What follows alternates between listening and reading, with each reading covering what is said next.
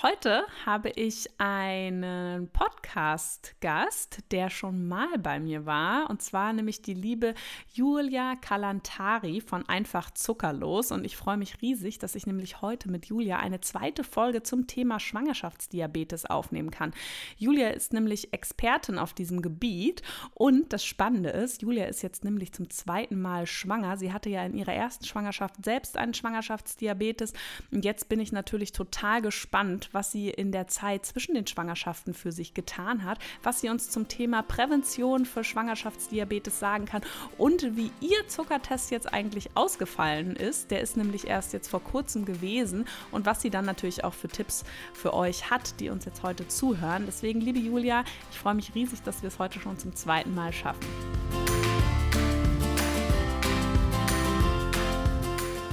Hallo und herzlich willkommen beim Mama Academy Podcast, deinem Podcast für ein ganzheitlich gesundes und erfülltes Mama-Leben. Wir sind Rike, Katharina und Nicole, eine Ärztin, zwei Mamas und drei Yogalehrerinnen. Zusammen möchten wir dich mit unserem Wissen aus dem Bereich Medizin, Yoga, Coaching und Ernährung bei der größten Transformation deines Lebens unterstützen. Als Mamas und Frauen ist es unser Herzensprojekt, dich in deine volle Kraft zu bringen.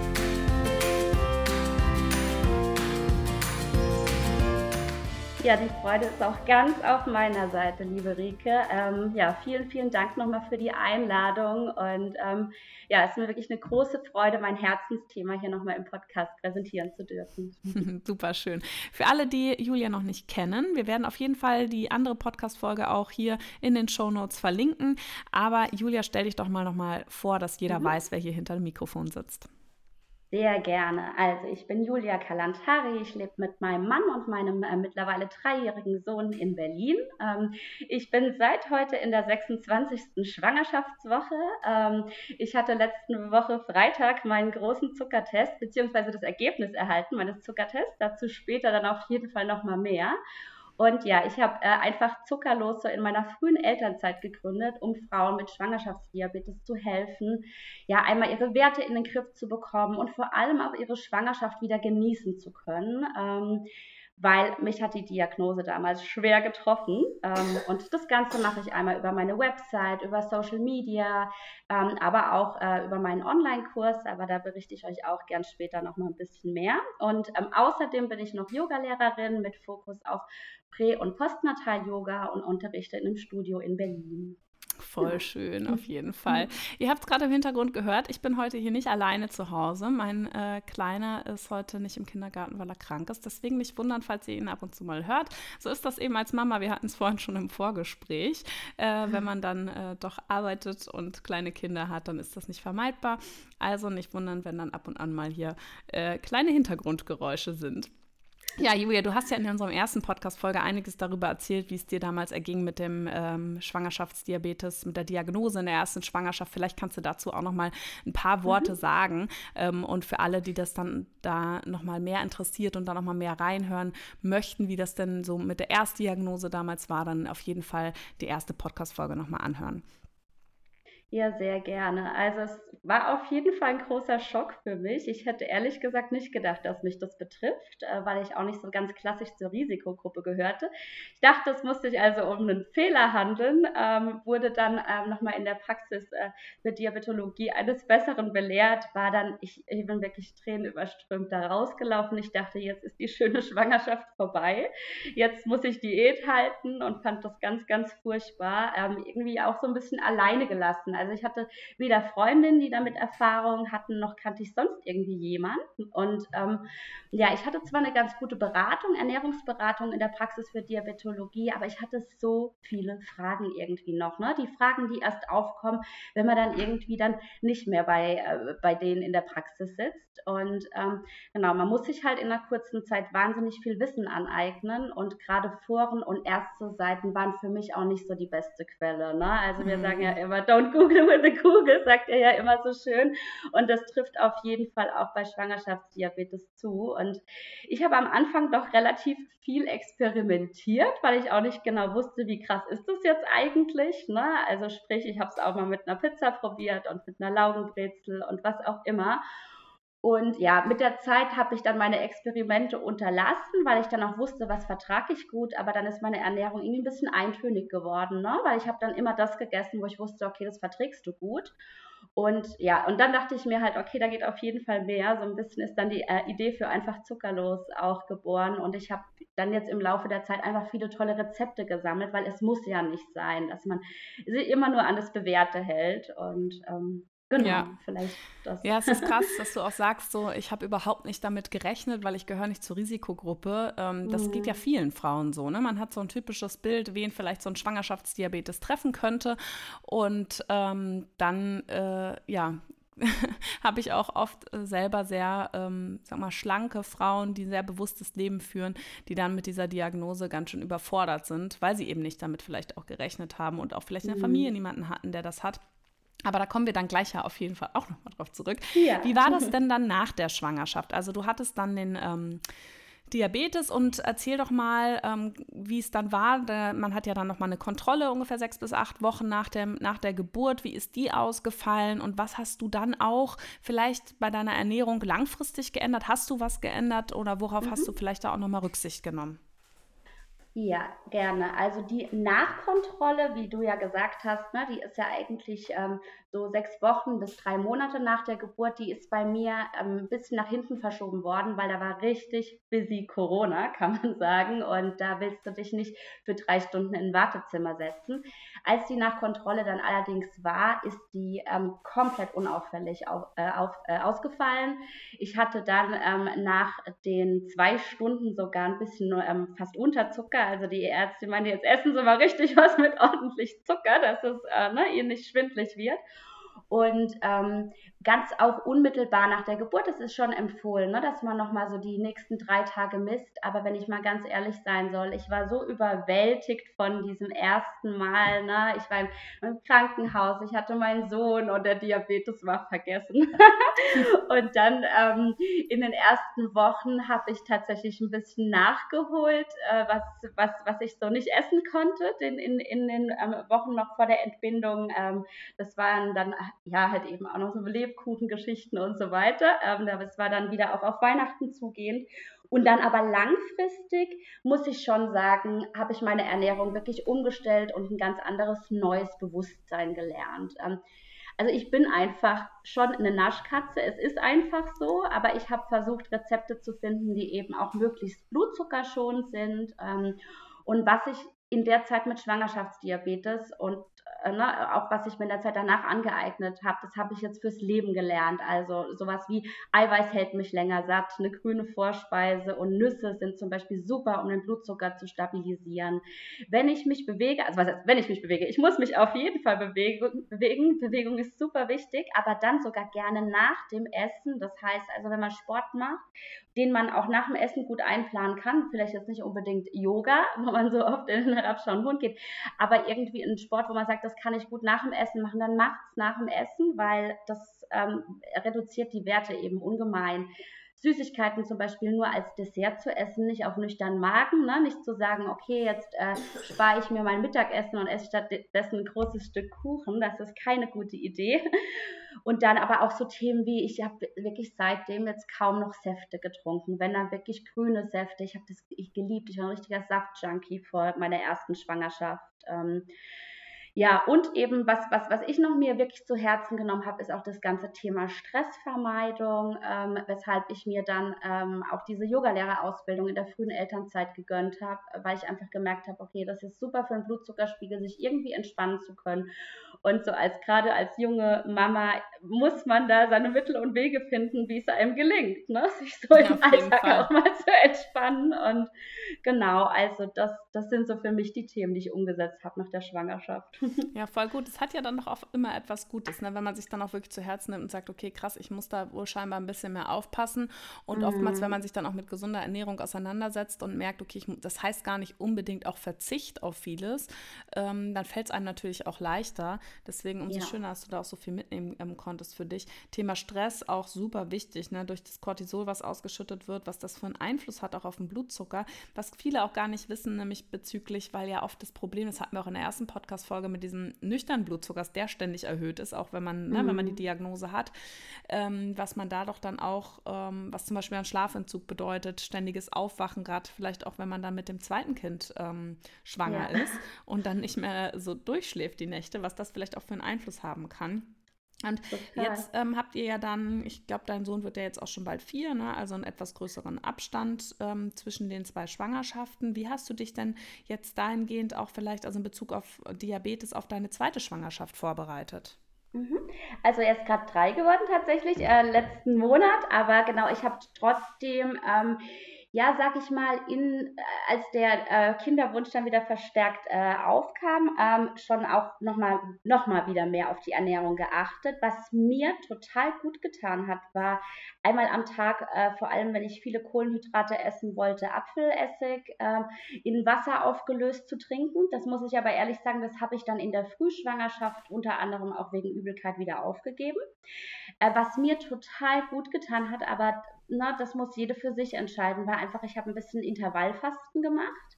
Das war super für mich, gerade in dem ähm, so, Frühjahr, Sommer, in dem ich schwanger geworden bin. Es hat meinem Körper irgendwie einfach gut getan, ähm, um auch nicht immer so zu denken, ich brauche jetzt sofort wieder was zu essen. Es hat mich irgendwie entspannter gemacht tatsächlich. In der Schwangerschaft hast du es gemacht? Na, nein, nein, genau. Das habe ich dann in der Frühschwangerschaft aufgegeben. Ach genau. du also hast auf jeden vor Fall, der Schwangerschaft hast du es gemacht. Ah ja, okay. Genau, um mich vor, oder vorzubereiten, beziehungsweise ne, so ein bisschen, was habe ich in den, den, Wochen, bevor ich dann mhm. äh, wirklich den positiven Test in der Hand hatte, gemacht. Und das war halt eben, wie gesagt, dieser Apfelessig, den ich dann aber auch aufgegeben habe. Das war das Intervallfasten, was ich dann wieder aufgegeben habe. Ähm, viel Gemüse zu essen, ähm, wie gesagt, keine Säfte zu trinken und bei Süßigkeiten einfach auch ein bisschen drauf zu achten, ne, dass man da Maß hält und dass man die eben sinnvoll einbettet. Wie gesagt, mit einer Vorspeise, nicht auf nüchternen Magen Magen mit Bewegung, Bewegung danach.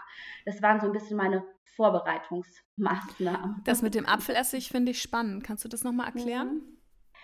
Ähm, ja, man sagt eben, dass das hilft, ähm, die, ähm, dass das Insulin eben besser in die Zellen geschleust wird tatsächlich. Also ähm, es hilft bei der Verdauung und es hilft, dass die Blutzuckerspitze äh, eben nicht so hoch ausfällt. Und ähm, deswegen die Empfehlung, dass eben vor einer ähm, Kohlen oder vor der kohlenhydratreichsten Mahlzeit des Tages zu nehmen. Mir hat es einfach, es ist nicht hundertprozentig durch Studien belegt tatsächlich, ähm, aber mir hat es gut getan und irgendwie, ähm, ja, ich habe mich damit sehr, sehr wohl gefühlt. Hast du das auch mal kontrolliert? Mit dem Blutzucker? Ähm, tatsächlich jetzt, jetzt nicht so konkret, ne, dass ich gesagt habe, ich esse jetzt an zwei Tagen genau das Gleiche, ähm, nimm den äh, Shot in Wasser aufgelöst und guck, was passiert, habe ich tatsächlich nicht gemacht. Nee, aber ich meine, ob du ähm, mit dem Apfelessig dann mal ähm, auch mal Blutzucker gemessen hast. Also Apfelessig. Nee.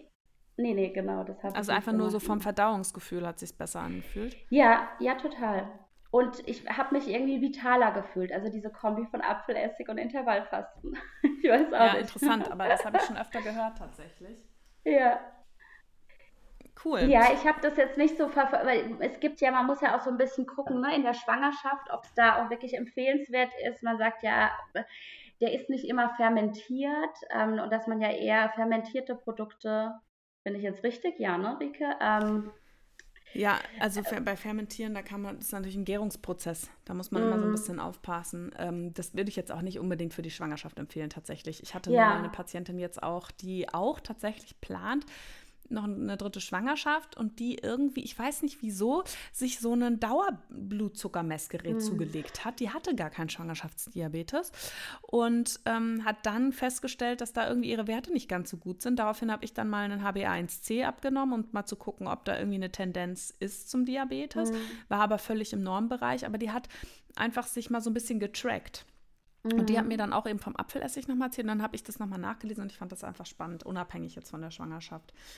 Okay, ja. aber das, da hast du ja dann doch so ein bisschen äh, auf jeden Fall was für dich umgesetzt zwischen den zwei Schwangerschaften und äh, auch nochmal vorbereiten. Und jetzt kommen wir zu der Frage der Fragen. Du hast ja dann gleich einen großen Zuckertest gemacht, ne? Wie war denn das ja. damals? Wie waren denn deine Werte bei der ersten Schwangerschaft?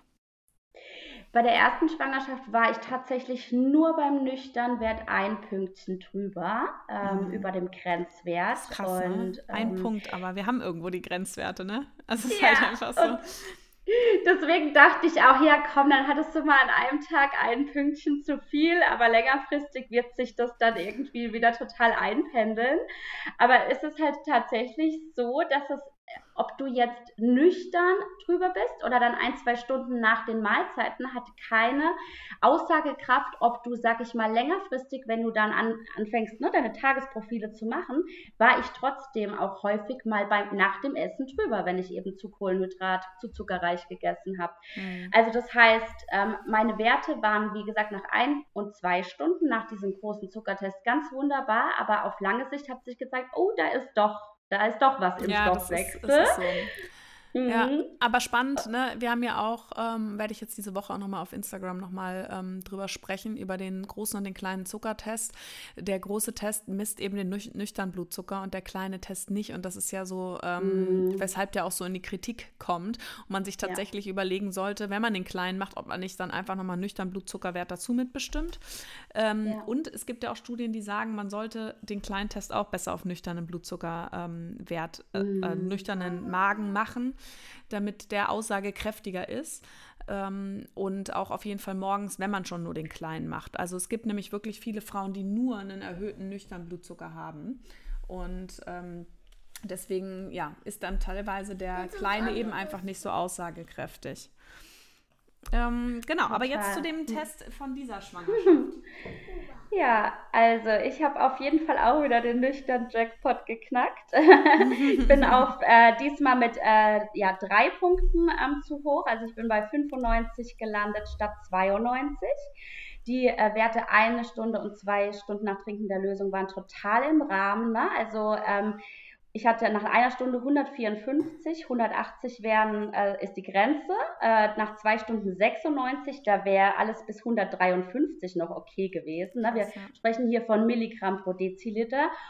Und ähm, ja, also das waren wieder äh, die, die drei Punkte Eintrittsticket in ähm, 12 bis 16 Wochen, ähm, ja, viermal täglich meinen Blutzucker zu messen, ähm, und eben wieder ein bisschen verstärkter drauf zu achten. Ähm, und ich muss ehrlich sagen, mich hat es trotzdem auch ein Stück weit überrascht, weil ich habe äh, na, einfach auch durch meine Arbeit bei Einfach Zuckerlos mich natürlich immer mal wieder gemessen. Ich war de facto bisher nie drüber beim Nüchternwert, auch danach nicht, nur wirklich bei jetzt diesem Test und bei einem Test in der Frühschwangerschaft äh, war ich mal sehr hart an der Grenze oben ähm, ne, zu den 92 und von daher, ja, ist genau, also. Aber spannend, ne, weil wenn du sagst, du hast es, du hast es auch nochmal gemessen und du warst jetzt nüchtern nie drüber ähm, und du warst genau an dem Tag, wo der Test dran war, drüber. Ja. Ähm, da wäre meine Frage jetzt erstmal, warst du konsequent genauso nüchtern bei den anderen Tests oder warst du vor dem ähm, Test jetzt bei der Frauenärztin doch nochmal länger nüchtern, hast da vielleicht doch mhm. nochmal mehr drauf geachtet?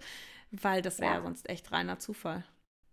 Also es ist schon so klar, ich war länger nüchtern jetzt beim Frauenarzt, weil man soll ja acht bis zehn Stunden vorher wirklich auch nichts essen und so gut wie nichts trinken. Ähm, na, also ein paar Schlücke Wasser sind okay, aber nüchtern, nüchtern. Und wenn ich zu Hause getestet habe, habe ich einfach wirklich auch direkt nach dem Aufstehen, noch bevor ich mich fertig gemacht habe, getestet.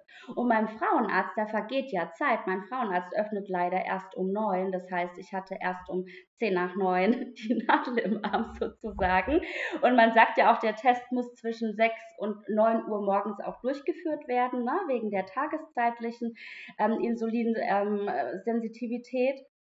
Und es ist aber trotzdem so, jetzt habe ich, äh, obwohl ich noch nicht beim Diabetologen war, aber ich habe ein sehr, sehr gutes neues Messgerät und mit dem habe ich mich jetzt auch äh, verstärkt gemessen seit meiner Diagnose Freitag und habe schon angefangen, Tagesprofile anzulegen.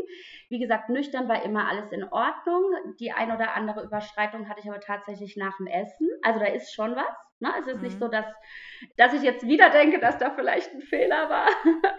Und ähm, auch äh, tatsächlich, ich bin ganz, ganz dankbar einfach auch drum, ne? dass ich jetzt eben auch wieder den, den Anlass habe, das, das genauer zu tracken. Ähm, Ja, aber was ich doch dazu sagen muss, äh, ist, dass ausgerechnet in der Nacht vorm Test, mein Sohn schläft in letzter Zeit wunderbar durch, dass ich das mal sagen kann, jetzt äh, ne, im Anfang des vierten Lebensjahres ist echt das breiteste äh, Grinsen, weil wir hatten echt Hardcore fast zwei Jahre mit ganz, ganz, ganz oft wach werden in der Nacht. Und jetzt mittlerweile ist es gut. Und ausgerechnet in der Nacht vorm Test wollte er um 1 Uhr morgens spielen. Er dachte, die Nacht ist vorbei und hatte, war halt richtig motiviert. Und dann hatte ich, ja, ich hatte einfach eine Unterbrechung. Ich konnte da nicht mehr so gut einschlafen, weil dann ging natürlich das blöde Kopfkino los, was das jetzt für einen Einfluss haben könnte auf mein Nüchternwert. Und bumm, war es halt auch so. Und vielleicht nochmal zum Vergleich. Ich habe letzte Nacht also vorletzte Nacht fantastisch geschlafen. Mein Nüchternwert war niedriger als die Nacht von gestern zu heute. Da war er ein bisschen erhöht, aber nicht über der Grenze. Aber ich habe deutlich schlechter geschlafen und bin direkt wieder so vier, fünf Punkte höher gegangen. Ja, also spannend. es macht einen riesen Unterschied, wie du schläfst und ob du gestresst bist. Und natürlich, ganz ehrlich, drei Blutabnahmen an einem Vormittag auf nüchternen Magen gibt auch Schöneres. Ne? Also da mhm. ist man mhm. schon per se auch so ein bisschen gestresst, finde ich. Und dann, ja, kann das halt auch ein bisschen natürlich nochmal die Werte nach oben pushen. Ja, es ist echt total interessant, dass du natürlich dann genau an dem Tag auch den Test hattest, was ja für dich im Endeffekt gut ist, weil äh, ja. äh, es ist ja auch besser, einen Diabetes zu erkennen, als ihn nicht zu erkennen. Und du hast ja jetzt auch so immer wieder höhere Werte. Ähm, du wolltest nochmal drauf eingehen, das würde mich auch interessieren. Du warst ja nach dem ersten Testergebnis so niedergeschlagen. Wie ging es dir denn jetzt mhm. ähm, am Freitag?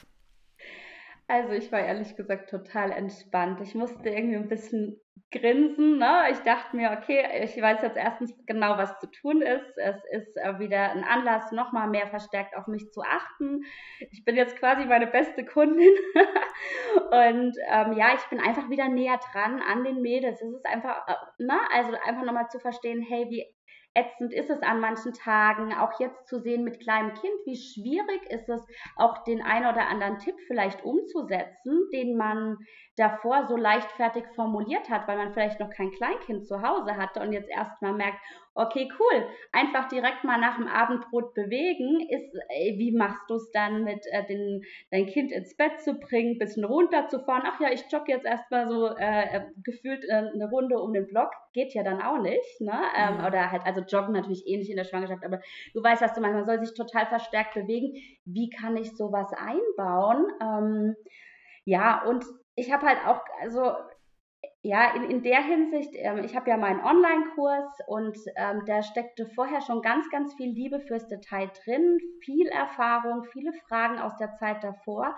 Aber es ist jetzt einfach nochmal, also da, da habe ich auch jetzt immer mal wieder Sachen, die ich einfach nochmal anpasse und optimiere, wo ich sage, okay, ich stecke jetzt erneut nochmal richtig drin und da kommen auch wieder neue Fragen auf. Ne? Mhm. Und ähm, Genau, also in, in der Hinsicht. Und wie gesagt, es ist, ich habe jetzt das Gefühl, einfach auch eine Community zu haben. Ne? Allein durch die Instagram-Community so viel erstmal Anteilnahme auch, ach Gott, du Arme, und jetzt hast du es wieder. Und ich so, naja, aber wirklich ist es, ich gehe so locker diesmal damit um und wie gesagt, das letzte Mal, ich bin da heulend raus aus der Praxis und dachte, das war's jetzt. Mm, du hast natürlich eben auch äh, genau auch die Erfahrung sammeln können, dass wenn man den Diabetes gut einstellt in der Schwangerschaft, dass es dann auch ne, nicht heißt, dass das ja. Kind viel zu schwer auf die Welt kommt und was es auch für Komplikationen hat, weil es einfach super wichtig ist, dass man den gut einstellt. Ja. Ähm, wie war denn so das Gefühl, also wie, was heißt denn das, wenn jetzt der Test wieder positiv ausfällt? Heißt das, man hat dann eigentlich versagt mit dem also Vorbeugen also, des Diabetes?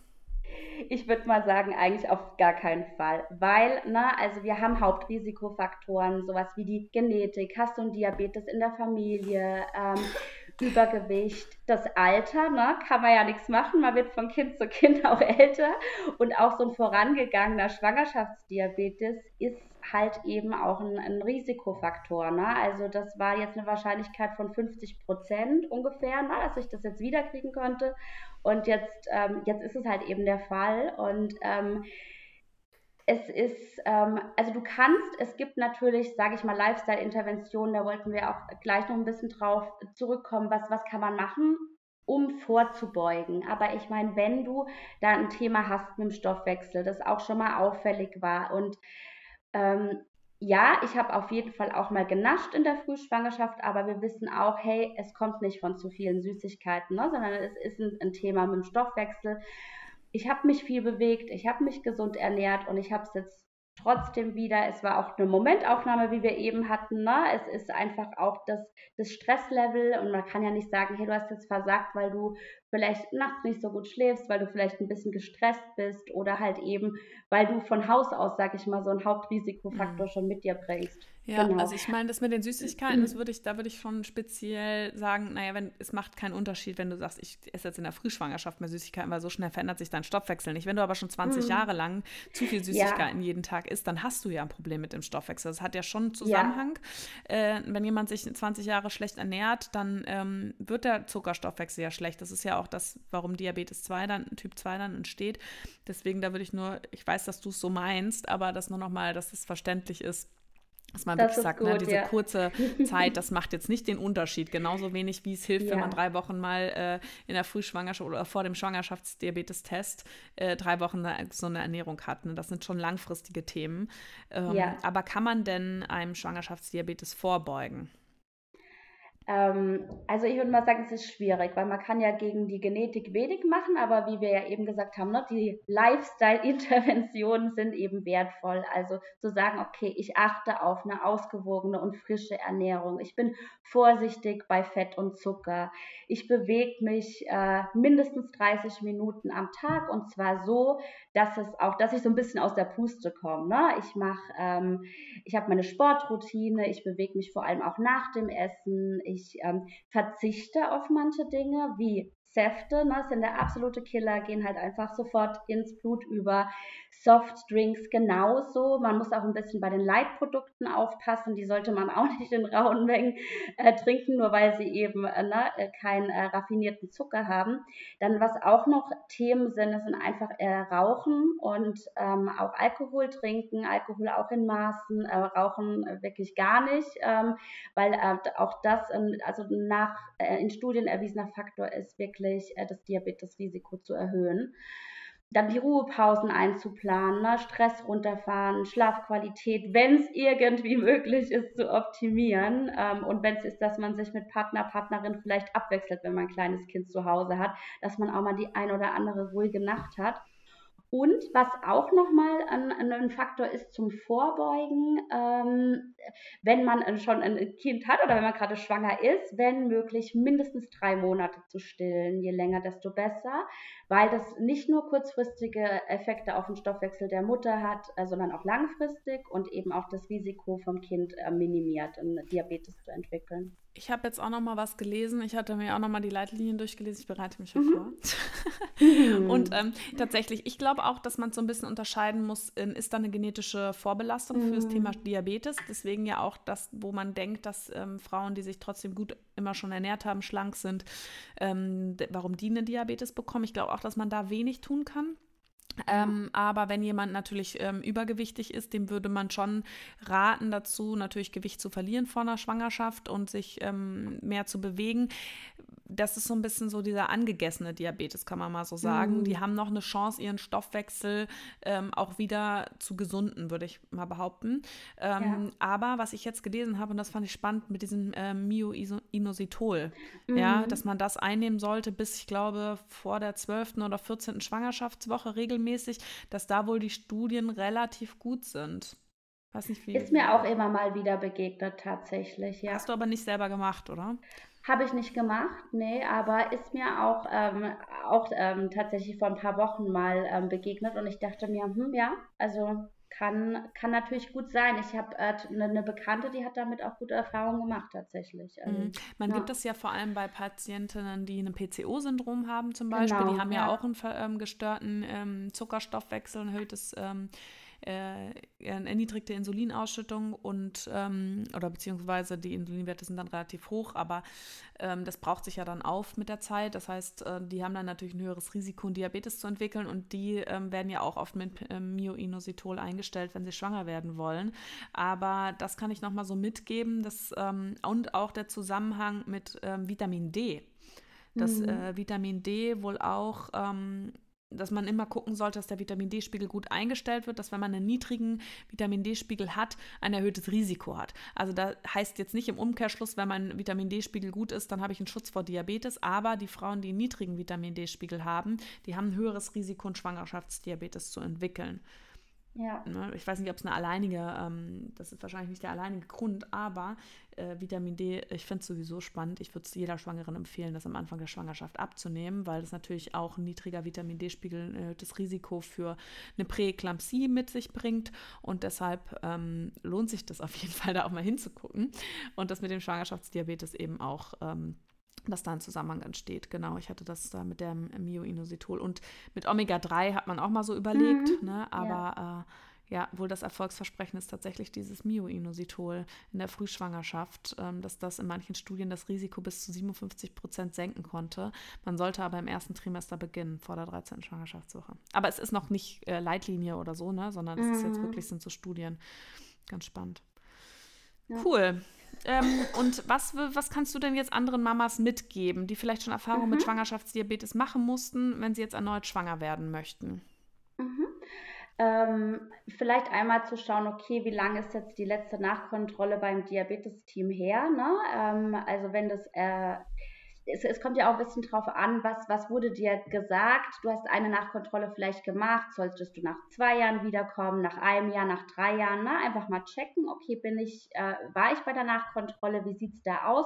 Man kann natürlich selbst auch mal vielleicht ein bisschen gucken, ähm, das alte Messgerät, wenn es nicht zu alt ist, nochmal rausgraben und vielleicht einfach auch mal so ein Tagesprofil zu machen ne? und schon mal so ein bisschen gucken, wie ist mein Zucker, wenn ich nicht schwanger bin. Ähm, auf jeden Fall, das hatten wir jetzt auch schon mehrfach am Ball Ball bleiben mit der gesunden Ernährung, ähm, Bewegung und ähm, wenn man eben Übergewicht hat, äh, das äh, Gewicht im Blick zu behalten, aber eben auch wenn man untergewichtig ist, ne, zu schauen, dass man da ähm, ja auf, auf einen ähm, gesunden BMI kommt. Ähm, genau.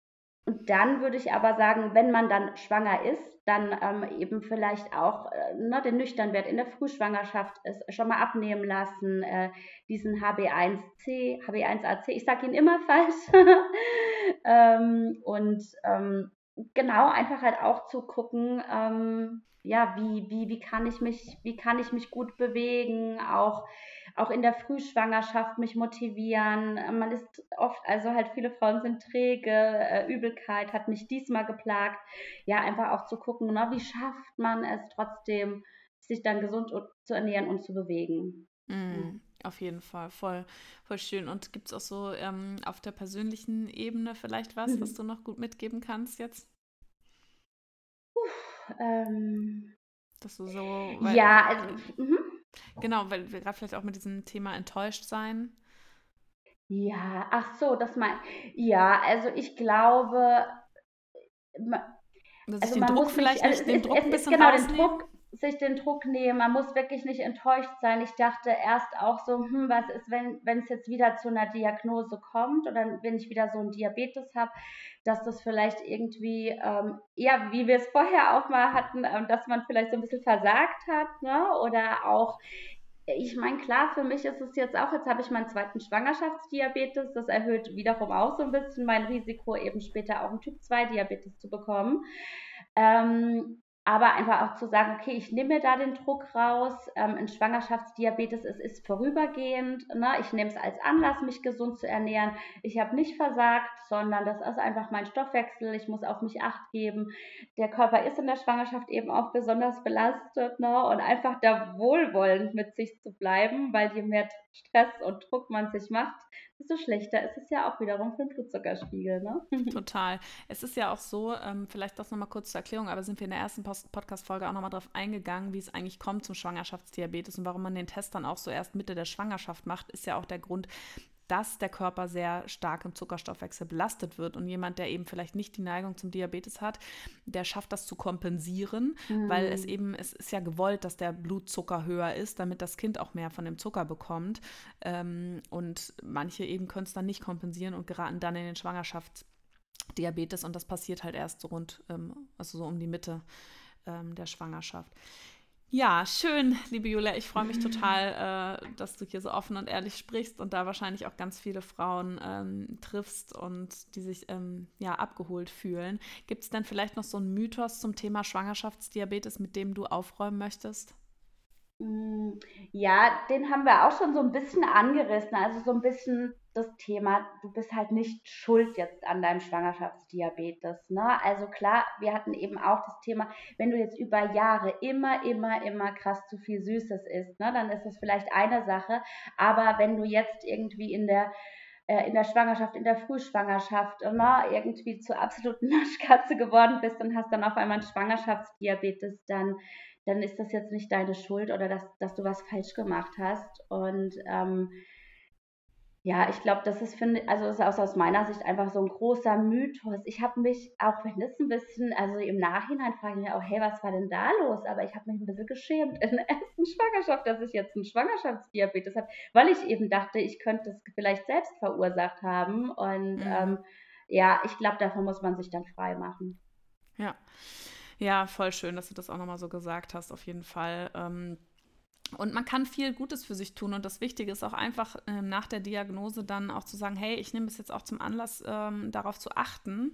Ähm, wie gesagt, es ist kein Fehler, sondern einfach dann auch zu sagen, gut, und jetzt möchte ich für mich und für mein Baby äh, das Beste tun. Und zwar äh, mein Zucker gut einstellen, ähm, damit ich einfach weniger Risiken habe, aber vor allem auch das ähm, Leben meines Kindes positiv beeinflussen kann. Weil wenn der Schwangerschaftsdiabetes schlecht eingestellt ist, hat das natürlich auch langfristige Auswirkungen auf den Stoffwechsel mm. des Kindes. Und dafür hast du ja deinen Online-Kurs ähm, auch konzipiert. Ähm, du darfst ihn gerne auch noch mal so ein bisschen vorstellen, dass gerade auch die Frauen, die jetzt das vielleicht wieder betrifft oder zum ersten Mal betrifft, auch wissen, ähm, ja, was sie durch deinen Online-Kurs vielleicht auch an Unterstützung bekommen können. Ja, super gerne. Also ich habe den äh, Kurs gemeinsam mit Alina gemacht. Alina ist erfahrene Ernährungsberaterin, die seit Jahren Frauen mit Schwangerschaftsdiabetes berät. Und wir haben über 20 knackige Videos, wo wir erstmal alles erklären, was du wissen musst. Also so ganz essentielle Themen nochmal, wie messe ich schmerzarm und besonders genau, wie kann ich mich richtig satt essen, was kann ich auch mal naschen. Wir geben Tipps zum Nüchternwert. Ähm, und ja, erklären auch nochmal alles, was man auch in der also es ist eine Ergänzung zur Diabetes-Sprechstunde. Ne? Alles, was du da in der persönlichen Beratung, Betreuung erfährst, meine Erfahrung war, danach sind immer noch viele Fragen und die Zeit ist nicht da, all diese Fragen zu klären. Ähm, wir geben ähm, haben 50 ganz, ganz tolle Rezepte mit dabei, ne? weil du gehst raus beim Diabetologen, bei der Diabetologin und du weißt, okay, eine Handvoll Reis, eine Handvoll Kartoffeln, wie setze ich denn das jetzt in einem tollen Rezept um, das mich auch wirklich satt macht. Ähm, wir geben Zubereitungshinweise, da gibt es nämlich auch den einen oder anderen Trick. Ähm, äh, wir haben einen Wochenplan mit dabei, wir haben ganz viele Handouts, die den Alltag Wir haben ganz viele Handouts, die den Alltag äh, erleichtern und auch einfach Spaß machen. Es ist ein bisschen Yoga dabei, es ist eine Meditation. Ähm, ja, ergänzt ist es durch äh, jede Menge FAQs beziehungsweise Fragen, die man sich einfach aus betroffenen Perspektive stellt und das auch aus den Jahren ähm, der Beratungserfahrung von Alina, den äh, Jahren jetzt mittlerweile auf Social Media. Ne? Was kommen da für Fragen auf? Ähm, und ja, ihr habt die Option auch uns ähm, jederzeit zu kontaktieren, sollte deine Frage nicht dabei sein. und ja, das, das, Ziel des Kurses ist einfach, bessere Werte zu haben, bessere Blutzuckerwerte und das ein Leben lang und dass man die Schwangerschaft wieder genießen kann, eben trotz diesem Schwangerschaftsdiabetes. Und man kann wirklich fast sagen, der Kurs ist eigentlich nicht nur für Schwangere, auch wenn der Fokus da liegt. Ne? Ähm, und wir auch nochmal so ein bisschen mit reinnehmen, grundsätzlich Ernährung in der Schwangerschaft. Aber im Grunde ist der Kurs äh, für jede oder jeden, der sich blutzuckerfreundlich ernähren möchte. Voll schön. Ja. Ähm, das ist wirklich so eine Lücke, ne? weil ähm, ich kenne das auch, dass die Frauen sehr enttäuscht sind von den Gesprächen beim Diabetologen. Ne? Also Ernährungsberatung ja. ist sicherlich auch super subjektiv. Da will ich gar nicht jetzt irgendwie sagen, dass es nicht gut wäre oder ja. so. Also, aber dass halt eben doch viele Fragen da sind und wir ja auch immer, wie gesagt, sagen, don't Google with a Kugel. Du hast es vorhin schon so schön gesagt, dass es halt auch schwierig ist, sich die Informationen immer so zusammenzusuchen und dann auch auf die ähm, Quellen zu vertrauen. Deswegen total schöne Idee auf jeden Fall von dir und ähm, auch mhm. deiner Kollegin. Ähm, habe ja auch ein paar Flyer bei mir in der Praxis mhm. von dir schon zugeschickt bekommen. Total schön. Ja, und du bist ja auch als Expertin bei uns im Gesund durch die Schwangerschaft-Kurs dieses Mal mit ja. dabei. Da haben wir uns auch total darüber gefreut, dass du nochmal eine extra Live-Session mit unseren ähm, Kursteilnehmerinnen machst und da auch nochmal die Fragen beantwortest. Das ähm, ja. hat uns auf jeden Fall sehr, sehr gefreut. Ja. Total Vielen schön. Ich freue mich auch sehr. also, ich wünsche dir auf jeden Fall für deine weitere Schwangerschaft erstmal noch ähm, alles Gute. Ihr könnt gespannt sein. Auch diese Woche auf Instagram wird Julia mit uns zusammen was Tolles auf die Beine stellen. Falls ihr uns da noch nicht folgt, gerne holt das nach at die.mamacademy. Alle Infos zu Julia und ihrem Kurs findet ihr auch unten in den Show Notes natürlich. Da könnt ihr das nochmal alles nachgucken und natürlich auch die erste Folge mit uns beiden. Und dann wünschen wir euch Zuhörenden auch auf jeden Fall noch eine entspannte Schwangerschaft. Alles, alles Liebe. Und wenn euch die Podcast-Folge gefallen hat, dann freuen wir uns natürlich über eine positive Bewertung. Das Ganze funktioniert über iTunes oder Spotify und kostet euch nur fünf Sekunden eurer Zeit.